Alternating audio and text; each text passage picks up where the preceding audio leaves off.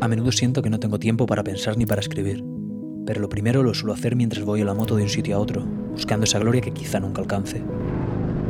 Aquí, en la jodida Nueva York, pienso a menudo en la película Gladiator o Gladiator. En ella, Russell Crowe, máximo décimo meridio, lleva demasiado tiempo haciendo la guerra fuera de casa. Digo casa, pero en realidad Ridley Scott y Franzoni nos dejan bastante claro que a lo que se refiere es a su familia. Es un personaje al que siempre he tenido especial cariño. De primeras le llamaban el hispano, y de hecho en la historia él proviene de la misma región de la cual proceden la mitad de los seres humanos por los que yo daría la vida. Y aunque la realidad es que yo no me siento de ningún sitio, no tengo elección. Esa región es parte de quien soy. Guerra de conquistadores, no nos quedan más cojones. Pero volviendo a Gladiator, la película nos cuenta la odisea de alguien para volver a su tierra y aún más importante, a la su familia. El protagonista dejó ambas en pos de un objetivo, de un reto, de una meta.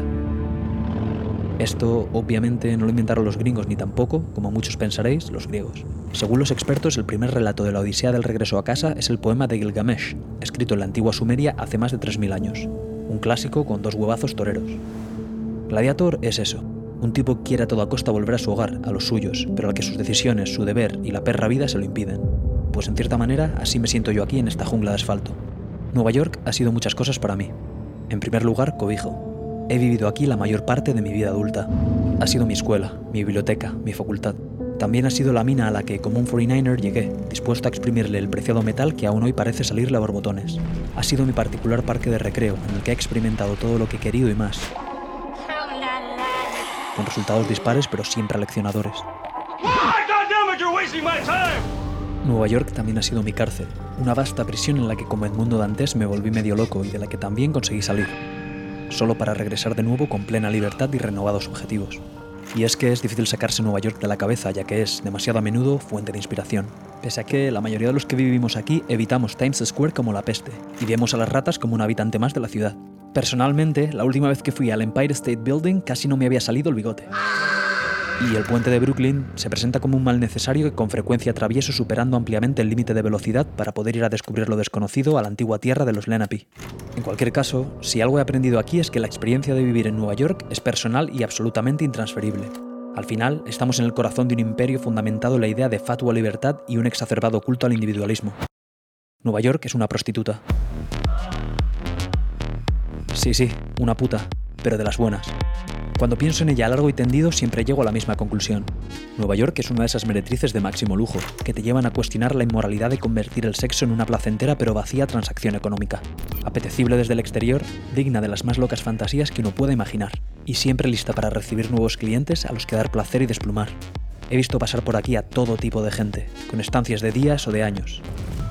Y todos, todos, querían al menos una vez sentir lo que es ella. Nueva York aprovecharla al máximo, clavársela como si no hubiera mañana. Y ella siempre o casi siempre les dio tanto o más de lo que jamás valdría su maldito parné. En los próximos cortos os contaré mi relación con ella, lo que me gusta y lo que no. A veces, además, os contaré historias que pensé, que imaginé vivir, pero que nunca hice realidad por el absurdo y autoimpuesto sentimiento de culpa, o por miedo a alejarme del camino de la disciplina estoica. Estas videohistorias serán excusas para vivir, un ejercicio de egoísmo esteta. Que en un mundo pobrío y sin ética, a las personas sensibles son los que ven la estética. Relatos de mí para ti y de vuelta para mí. Y como podéis ver, ejecutaré dicho ejercicio así, en moto. Porque yo, yo odié Nueva York. La odié con saña los primeros años de mi vida aquí. Y fue a lomos de estos caballos mecánicos de dos ruedas como aprendí a entenderla, a respetarla y a amarla.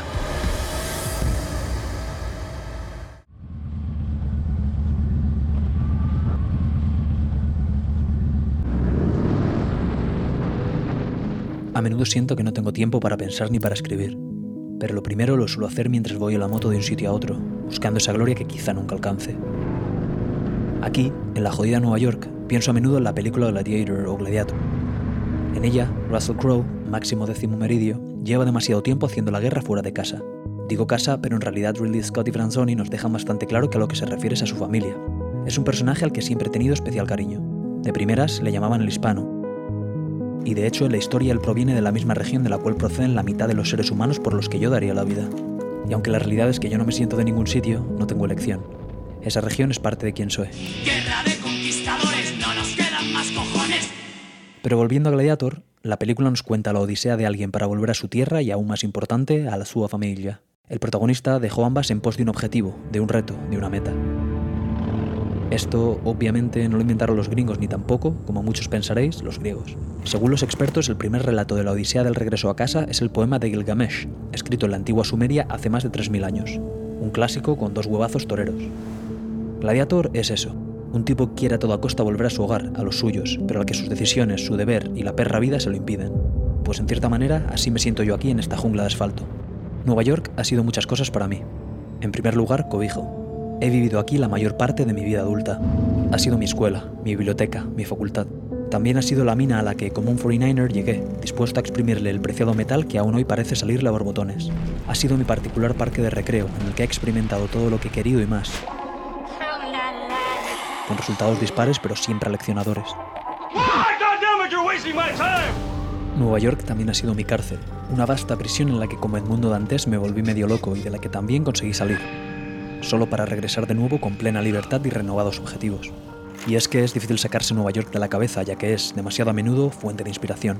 Pese a que la mayoría de los que vivimos aquí evitamos Times Square como la peste, y vemos a las ratas como un habitante más de la ciudad. Personalmente, la última vez que fui al Empire State Building casi no me había salido el bigote y el puente de Brooklyn se presenta como un mal necesario que con frecuencia atravieso superando ampliamente el límite de velocidad para poder ir a descubrir lo desconocido a la antigua tierra de los Lenape. En cualquier caso, si algo he aprendido aquí es que la experiencia de vivir en Nueva York es personal y absolutamente intransferible. Al final, estamos en el corazón de un imperio fundamentado en la idea de fatua libertad y un exacerbado culto al individualismo. Nueva York es una prostituta. Sí, sí, una puta, pero de las buenas. Cuando pienso en ella a largo y tendido siempre llego a la misma conclusión. Nueva York es una de esas meretrices de máximo lujo, que te llevan a cuestionar la inmoralidad de convertir el sexo en una placentera pero vacía transacción económica. Apetecible desde el exterior, digna de las más locas fantasías que uno pueda imaginar, y siempre lista para recibir nuevos clientes a los que dar placer y desplumar. He visto pasar por aquí a todo tipo de gente, con estancias de días o de años. Y todos, todos, querían al menos una vez sentir lo que es ella. Nueva York aprovecharla al máximo, clavársela como si no hubiera mañana. Y ella siempre o casi siempre les dio tanto o más de lo que jamás valdría su maldito parné. En los próximos cortos os contaré mi relación con ella, lo que me gusta y lo que no. A veces, además, os contaré historias que pensé, que imaginé vivir, pero que nunca hice realidad por el absurdo y autoimpuesto sentimiento de culpa, o por miedo a alejarme del camino de la disciplina estoica. Estas videohistorias serán excusas para vivir, un ejercicio de egoísmo esteta. Que en un mundo pobrío y sin ética, a las personas sensibles son los que ven la estética. Relatos de mí para ti y de vuelta para mí. Y como podéis ver, ejecutaré dicho ejercicio así, en moto. Porque yo, yo odié Nueva York. La odié con saña los primeros años de mi vida aquí. Y fue a lomos de estos caballos mecánicos de dos ruedas como aprendí a entenderla, a respetarla y a amarla.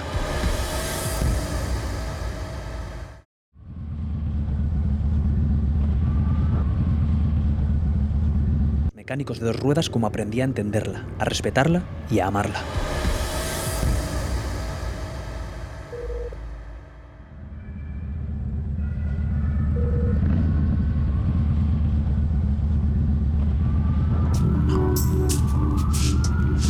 El primer sitio al que estoy llevando y que quizá la mayoría de la gente no visita cuando viene a Nueva York es la Hispanic Society of America o Sociedad Hispánica de América. Situada en el 613 de la calle 155, es un museo gratuito y una biblioteca de investigación para el estudio de las artes y la cultura de España, Portugal, Latinoamérica y Filipinas. Fue fundada en 1904 por Archer Milton Huntington, un ricachón que heredó una fortuna brutal generada por el negocio ferroviario y de astilleros de su familia, y que en vez de pasarse la vida pimplándose Martínez en Palm Beach, se dedicó a viajar, a sus intereses culturales y a realizar el sueño de su niñez de fundar un museo con las colecciones que iba comprando en sus viajes. Así, el bueno de Archie creó este impresionante museo-biblioteca.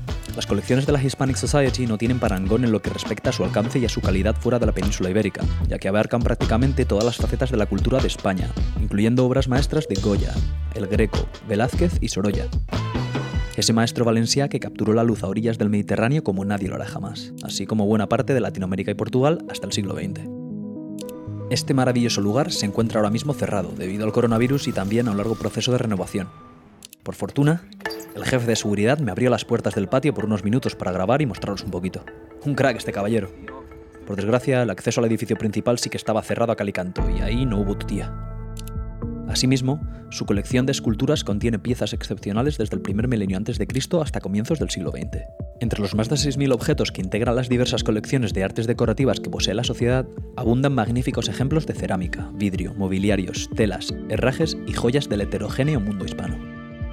Además, su biblioteca ofrece unos recursos incomparables para los investigadores, con más de 300.000 libros y revistas, incluyendo 15.000 volúmenes impresos antes de 1701, junto con más de 250.000 manuscritos, cartas y documentos que abarcan desde el siglo XI hasta el presente. Disfruté, disfruto y aprecio todo esto, pero para mí este lugar, que por su aspecto no parece encajar en absoluto con los rascacielos de Manhattan, tiene un valor especial.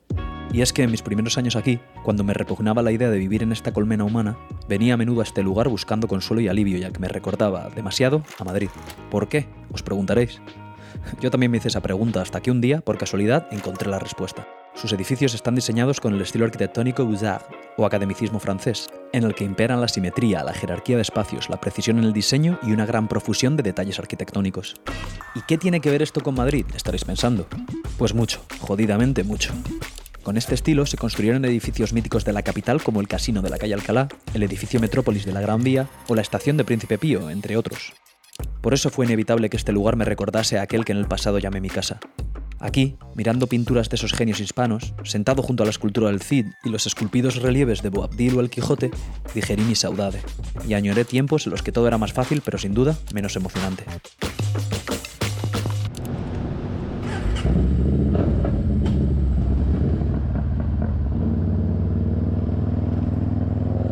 El hambre llama a mi puerta y a abuela pluma, flanqueando el majestuoso y a la vez mugriento río Hudson, decido llevaros al sitio que me suministrará hoy la cena.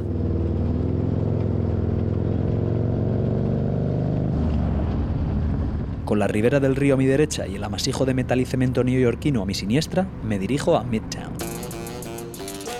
Aunque los datos varían, se estima que en los cinco vecindarios que conforman Nueva York se abigarran unos 26.000 restaurantes. Para tomar un poco de perspectiva, en Madrid hay en torno a 6.000, en Roma 16.000 y en Londres unos 18.000 aproximadamente. No es de extrañar, por tanto, que Nueva York sea considerada una de las capitales gastronómicas del mundo pero como casi todo aquí, lo bueno suele ser caro y además hoy tengo ganas de algo rápido que me satisfaga a partes iguales el paladar y el buche, y que también respete mi bohemia economía. Para ello tengo que tirar en la moto unos 15 o 20 minutos al centro geográfico de la isla. La isla de Manhattan puede dividirse de bastantes maneras, dependiendo de la precisión o la categoría que se elija para ello. Pero de manera general, en la cabeza del neoyorquino, Manhattan se fragmenta en tres pedazos. Uptown, la zona norte, Midtown, la zona centro, y Downtown, la parte sur de la isla, aquella que los incansables ojos de Giovanni da Verrazzano avistaron allá por 1524. En Midtown, aparte de rascacielos, infamia turística y hordas de gente en movimiento, se encuentra una de mis paradas obligadas desde que la descubriera hace casi una década. El carrito de comida callejera de Halal Guys. Un jodido clásico. La historia de este emblemático food truck comenzó hace más de 30 años.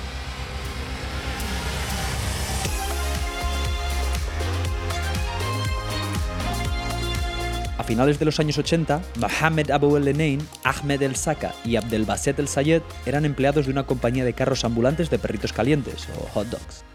Estos inmigrantes egipcios vinieron a Estados Unidos con la esperanza de una vida mejor y pronto se propusieron convertirse en una verdadera historia de éxito empresarial estadounidense. Así, después de varios años vendiendo hot dogs por toda la ciudad, ahorraron lo suficiente y juntos lanzaron, en 1990, el primer carrito de comida halal en Nueva York. Fun fact, el término halal significa permitido en árabe, y dentro de la ley islámica, o sharia, recogida en su mayoría en el Corán, hace referencia a todo aquello que un musulmán tiene permitido o no hacer, así como las reglas separadoras entre lo que dicha religión considera el bien o el mal. En términos gastronómicos, se refiere a lo que un musulmán puede o no comer, situándose en juxtaposición con el término haram, o prohibido en árabe. Cuando hablamos de comida, halal es, además, una manera de cultivar, adquirir o preparar los alimentos.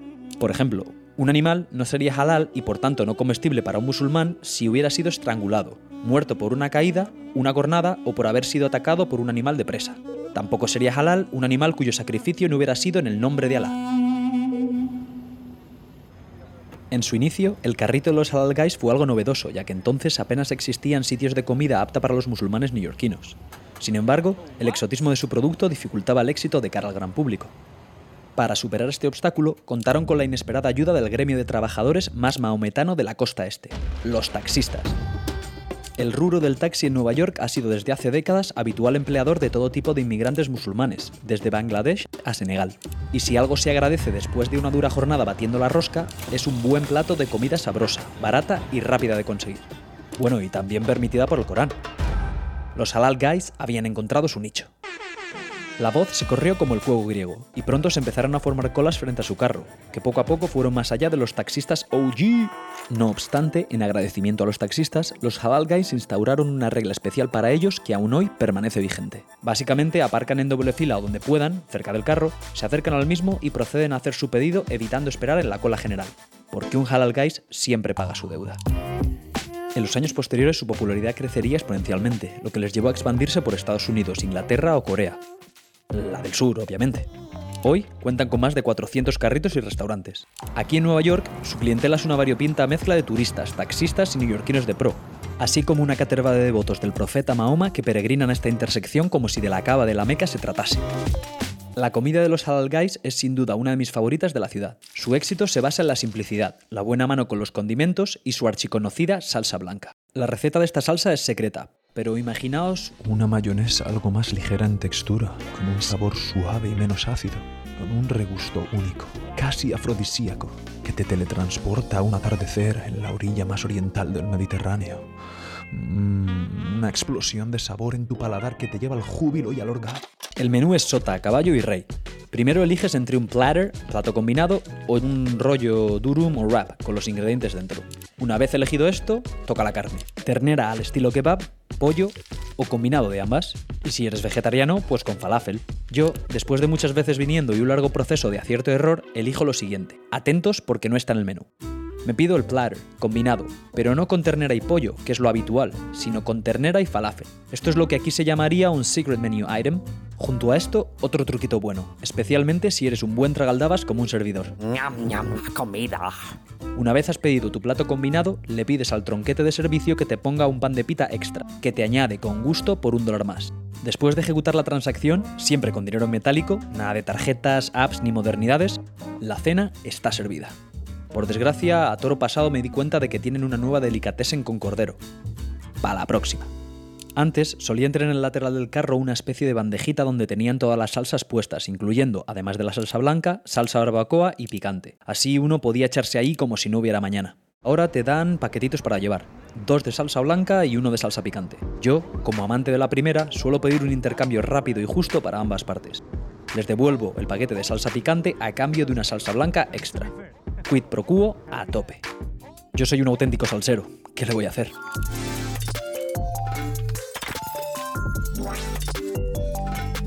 La salsa, a mí me gusta ponerla en un lateral, ¿eh? para poder administrársela bien. La carne, salada y con un sabor muy potente. El arroz está algo sequillo, pero tiene buen sabor. La lechuga está más que nada para que se vea bonito ahí, que tiene un poquito de lechuga. Pero cuando uno coge la salsa, coge el arroz, coge carne, de verdad se aprecia el valor de, este, de esta comida, que al final es comida callejera. O sea, tampoco puedes esperarte aquí la categoría del bulli, ¿no? Bum. Pancito de pita. Términos de cantidad, bien. Otra cosa importante, el tema macros. Proteínas, hidratos de carbono y grasas. Este plato, como podéis ver, cumple los requisitos de los tres macros que uno pueda pedir. La salsa es el elemento principal de este plato porque es lo que, digamos, aúna todo y le da todo cuerpo y flow. En definitiva, una comida que por 9 dólares en 2021 en Nueva York, difícil de batir. Ahí os lo dejo.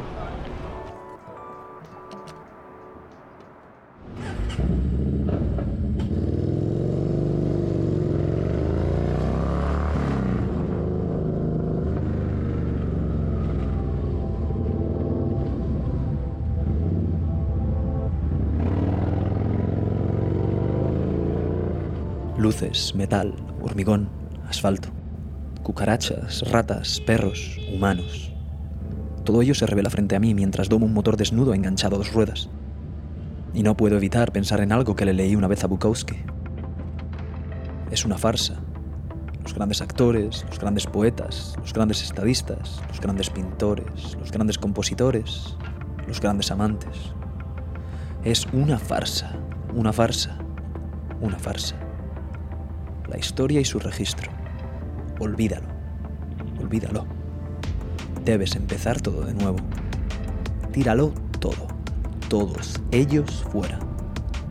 Estás solo con él ahora. Mírate las uñas. Toca tu nariz. Empieza. El día se arroja sobre ti.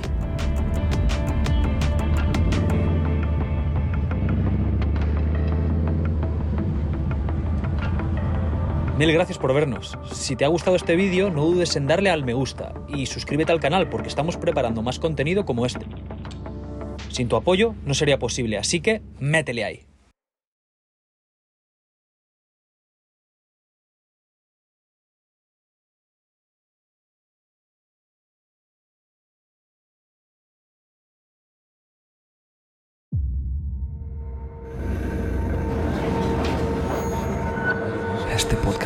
Maldita sea. Y una oportunidad gigante en YouTube. ¿Debería de crear otro tipo de contenido? ¿Por qué no nos cuentas historias? Careces de adolescencia perenne. Todo el mundo sabe que para ser popular en el instituto debes ir a fiestas. Esto es la polla, tío. Esto se lo he encargado a un chico, ¿vale? Que falta saber. Hola, a partir de ahora este será mi saludo. Te falta esa familia que inspira el sobrepeso. Mis bíceps, mi pecho. Te faltan ganas de decirle a la gente tu opinión. Primero el conflicto y segundo el quedar por encima en este conflicto. O sea que tú crees algo y no sabes por qué. ¡He visto lo que antes no podía ver, señor! A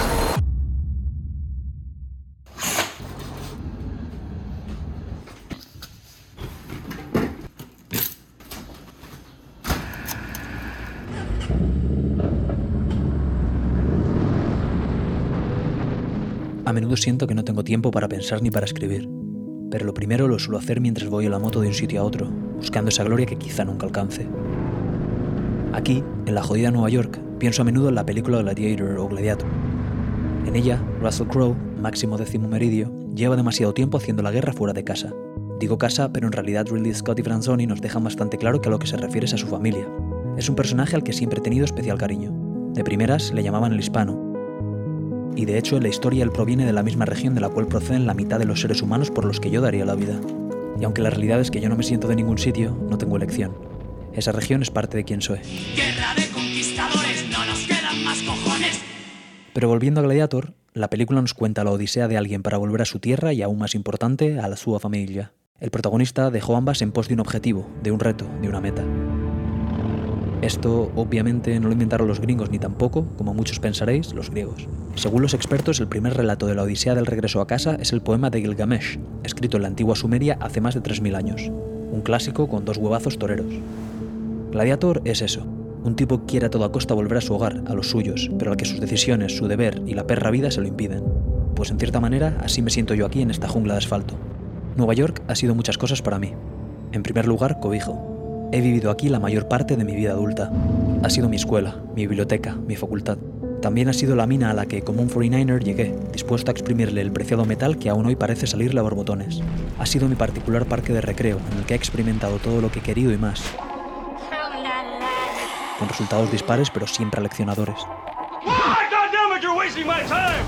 Nueva York también ha sido mi cárcel, una vasta prisión en la que como Edmundo Dantes me volví medio loco y de la que también conseguí salir, solo para regresar de nuevo con plena libertad y renovados objetivos.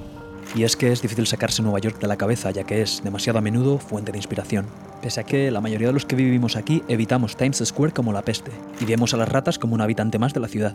Personalmente, la última vez que fui al Empire State Building casi no me había salido el bigote. Y el puente de Brooklyn se presenta como un mal necesario que con frecuencia atravieso superando ampliamente el límite de velocidad para poder ir a descubrir lo desconocido a la antigua tierra de los Lenape. En cualquier caso, si algo he aprendido aquí es que la experiencia de vivir en Nueva York es personal y absolutamente intransferible. Al final, estamos en el corazón de un imperio fundamentado en la idea de fatua libertad y un exacerbado culto al individualismo. Nueva York es una prostituta. Sí, sí, una puta, pero de las buenas. Cuando pienso en ella largo y tendido siempre llego a la misma conclusión. Nueva York es una de esas meretrices de máximo lujo, que te llevan a cuestionar la inmoralidad de convertir el sexo en una placentera pero vacía transacción económica.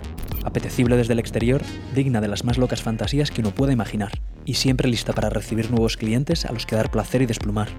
He visto pasar por aquí a todo tipo de gente, con estancias de días o de años. Y todos, todos querían al menos una vez sentir lo que es ella, Nueva York. Aprovecharla al máximo, clavársela como si no hubiera mañana. Y ella siempre o casi siempre les dio tanto o más de lo que jamás valdría su maldito parné.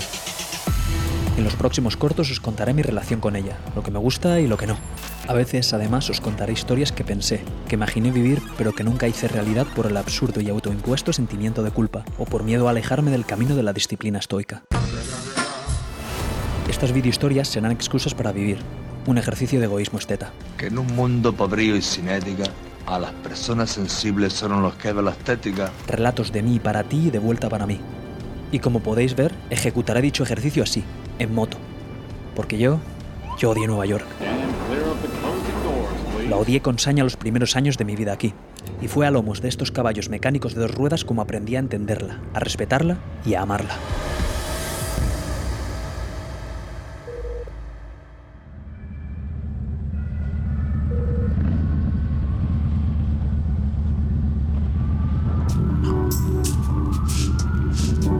Sitio al que estoy llevando, y que quizá la mayoría de la gente no visita cuando viene a Nueva York, es la Hispanic Society of America, o Sociedad Hispánica de América. Situada en el 613 de la calle 155, es un museo gratuito y una biblioteca de investigación para el estudio de las artes y la cultura de España, Portugal, Latinoamérica y Filipinas. Fue fundada en 1904 por Archer Milton Huntington, un ricachón que heredó una fortuna brutal generada por el negocio ferroviario y de astilleros de su familia, y que en vez de pasarse la vida pimplándose Martínez en Palm Beach, se dedicó a viajar, a sus intereses culturales y a realizar el sueño de su niñez de fundar un museo con las colecciones que iba comprando en sus viajes. Así, el bueno de Archie creó este impresionante museo-biblioteca. Las colecciones de la Hispanic Society no tienen parangón en lo que respecta a su alcance y a su calidad fuera de la península ibérica, ya que abarcan prácticamente todas las facetas de la cultura de España, incluyendo obras maestras de Goya, El Greco, Velázquez y Sorolla. Ese maestro valencià que capturó la luz a orillas del Mediterráneo como nadie lo hará jamás, así como buena parte de Latinoamérica y Portugal hasta el siglo XX. Este maravilloso lugar se encuentra ahora mismo cerrado debido al coronavirus y también a un largo proceso de renovación, por fortuna, el jefe de seguridad me abrió las puertas del patio por unos minutos para grabar y mostraros un poquito. Un crack este caballero. Por desgracia, el acceso al edificio principal sí que estaba cerrado a calicanto y ahí no hubo tutía. Asimismo, su colección de esculturas contiene piezas excepcionales desde el primer milenio antes de Cristo hasta comienzos del siglo XX. Entre los más de 6.000 objetos que integran las diversas colecciones de artes decorativas que posee la sociedad, abundan magníficos ejemplos de cerámica, vidrio, mobiliarios, telas, herrajes y joyas del heterogéneo mundo hispano. Además, su biblioteca ofrece unos recursos incomparables para los investigadores, con más de 300.000 libros y revistas, incluyendo 15.000 volúmenes impresos antes de 1701, junto con más de 250.000 manuscritos, cartas y documentos que abarcan desde el siglo XI hasta el presente. Disfruté, disfruto y aprecio todo esto, pero para mí este lugar, que por su aspecto no parece encajar en absoluto con los rascacielos de Manhattan, tiene un valor especial. Y es que en mis primeros años aquí, cuando me repugnaba la idea de vivir en esta colmena humana, venía a menudo a este lugar buscando consuelo y alivio, ya que me recordaba demasiado a Madrid. ¿Por qué? Os preguntaréis. Yo también me hice esa pregunta hasta que un día, por casualidad, encontré la respuesta. Sus edificios están diseñados con el estilo arquitectónico Beaux-Arts, o academicismo francés, en el que imperan la simetría, la jerarquía de espacios, la precisión en el diseño y una gran profusión de detalles arquitectónicos. ¿Y qué tiene que ver esto con Madrid? Estaréis pensando. Pues mucho, jodidamente mucho. Con este estilo se construyeron edificios míticos de la capital como el Casino de la calle Alcalá, el edificio Metrópolis de la Gran Vía o la estación de Príncipe Pío, entre otros. Por eso fue inevitable que este lugar me recordase a aquel que en el pasado llamé mi casa. Aquí, mirando pinturas de esos genios hispanos, sentado junto a la escultura del Cid y los esculpidos relieves de Boabdil o el Quijote, digerí mi saudade y añoré tiempos en los que todo era más fácil, pero sin duda menos emocionante.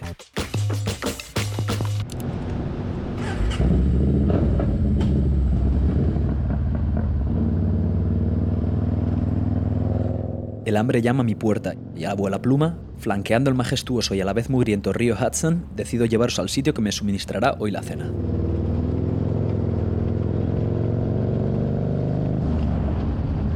Con la ribera del río a mi derecha y el amasijo de metal y cemento neoyorquino a mi siniestra, me dirijo a Midtown. Aunque los datos varían, se estima que en los cinco vecindarios que conforman Nueva York se abigarran unos 26.000 restaurantes. Para tomar un poco de perspectiva, en Madrid hay en torno a 6.000, en Roma 16.000 y en Londres unos 18.000 aproximadamente. No es de extrañar, por tanto, que Nueva York sea considerada una de las capitales gastronómicas del mundo. Pero como casi todo aquí, lo bueno suele ser caro y además hoy tengo ganas de algo rápido que me satisfaga a partes iguales el paladar y el buche, y que también respete mi bohemia economía. Para ello tengo que tirar en la moto unos 15 o 20 minutos al centro geográfico de la isla. La isla de Manhattan puede dividirse de bastantes maneras, dependiendo de la precisión o la categoría que se elija para ello. Pero de manera general, en la cabeza del neoyorquino, Manhattan se fragmenta en tres pedazos. Uptown, la zona norte, Midtown, la zona centro, y Downtown, la parte sur de la isla, aquella que los incansables ojos de Giovanni da Verrazzano avistaron allá por 1524. En Midtown, aparte de rascacielos, infamia turística y hordas de gente en movimiento, se encuentra una de mis paradas obligadas desde que la descubriera hace casi una década. El carrito de comida callejera de Halal Guys. Un jodido clásico. La historia de este emblemático food truck comenzó hace más de 30 años.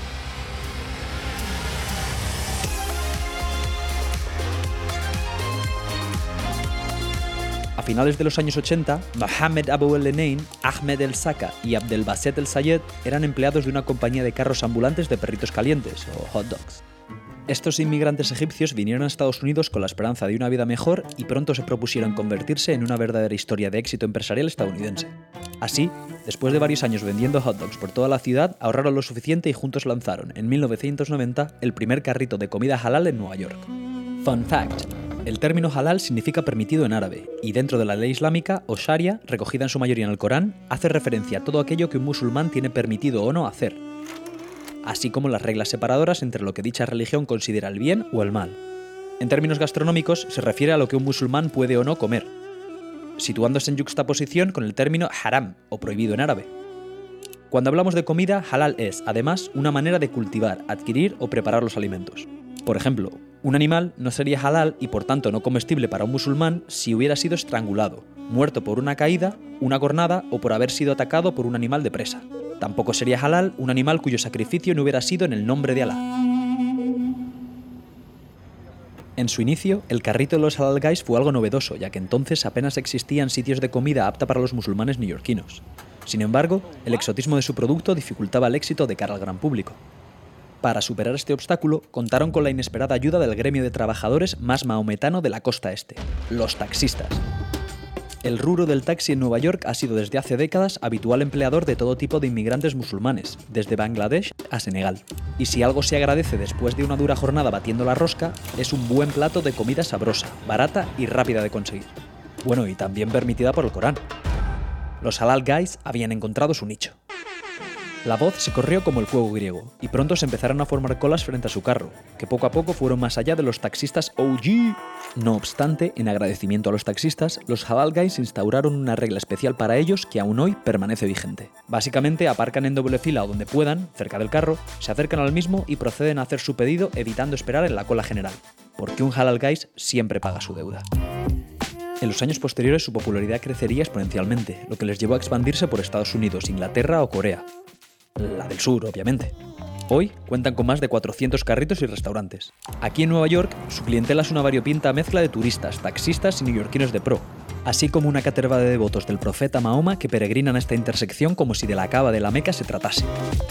La comida de los Halal Guys es sin duda una de mis favoritas de la ciudad. Su éxito se basa en la simplicidad, la buena mano con los condimentos y su archiconocida salsa blanca. La receta de esta salsa es secreta, pero imaginaos una mayonesa algo más ligera en textura, con un sabor suave y menos ácido, con un regusto único, casi afrodisíaco, que te teletransporta a un atardecer en la orilla más oriental del Mediterráneo. Mm, una explosión de sabor en tu paladar que te lleva al júbilo y al orgasmo. El menú es sota, caballo y rey. Primero eliges entre un platter, plato combinado, o un rollo durum o wrap con los ingredientes dentro. Una vez elegido esto, toca la carne. Ternera al estilo kebab, pollo o combinado de ambas. Y si eres vegetariano, pues con falafel. Yo, después de muchas veces viniendo y un largo proceso de acierto y error, elijo lo siguiente. Atentos porque no está en el menú. Me pido el platter, combinado, pero no con ternera y pollo, que es lo habitual, sino con ternera y falafel. Esto es lo que aquí se llamaría un secret menu item. Junto a esto, otro truquito bueno, especialmente si eres un buen tragaldabas como un servidor. Ñam, ñam, comida. Una vez has pedido tu plato combinado, le pides al tronquete de servicio que te ponga un pan de pita extra, que te añade con gusto por un dólar más. Después de ejecutar la transacción, siempre con dinero en metálico, nada de tarjetas, apps ni modernidades, la cena está servida. Por desgracia, a toro pasado me di cuenta de que tienen una nueva delicatessen con cordero. Para la próxima. Antes solía entrar en el lateral del carro una especie de bandejita donde tenían todas las salsas puestas, incluyendo, además de la salsa blanca, salsa barbacoa y picante. Así uno podía echarse ahí como si no hubiera mañana. Ahora te dan paquetitos para llevar, dos de salsa blanca y uno de salsa picante. Yo, como amante de la primera, suelo pedir un intercambio rápido y justo para ambas partes. Les devuelvo el paquete de salsa picante a cambio de una salsa blanca extra. Quid pro quo a tope. Yo soy un auténtico salsero, ¿qué le voy a hacer?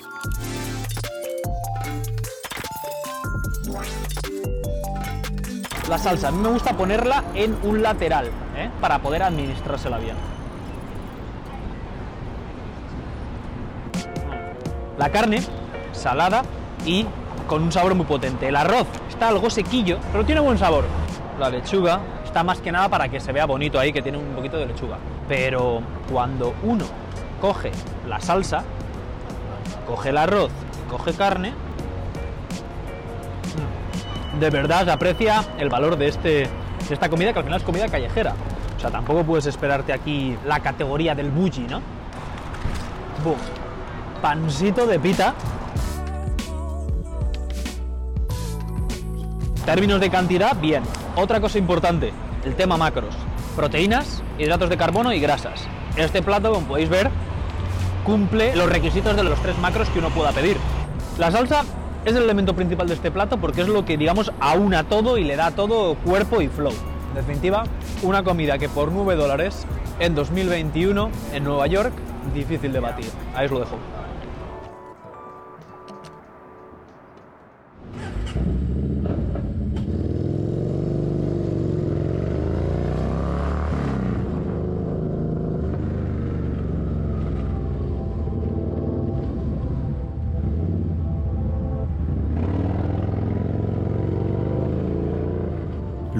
Metal, hormigón, asfalto, cucarachas, ratas, perros, humanos. Todo ello se revela frente a mí mientras domo un motor desnudo enganchado a dos ruedas. Y no puedo evitar pensar en algo que le leí una vez a Bukowski. Es una farsa. Los grandes actores, los grandes poetas, los grandes estadistas, los grandes pintores, los grandes compositores, los grandes amantes. Es una farsa, una farsa, una farsa la historia y su registro. Olvídalo, olvídalo. Debes empezar todo de nuevo. Tíralo todo, todos ellos fuera. Estás solo con él ahora. Mírate las uñas. Toca tu nariz. Empieza. El día se arroja sobre ti.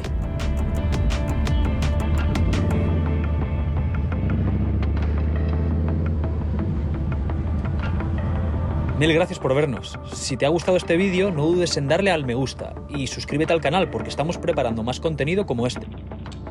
Sin tu apoyo no sería posible, así que métele ahí.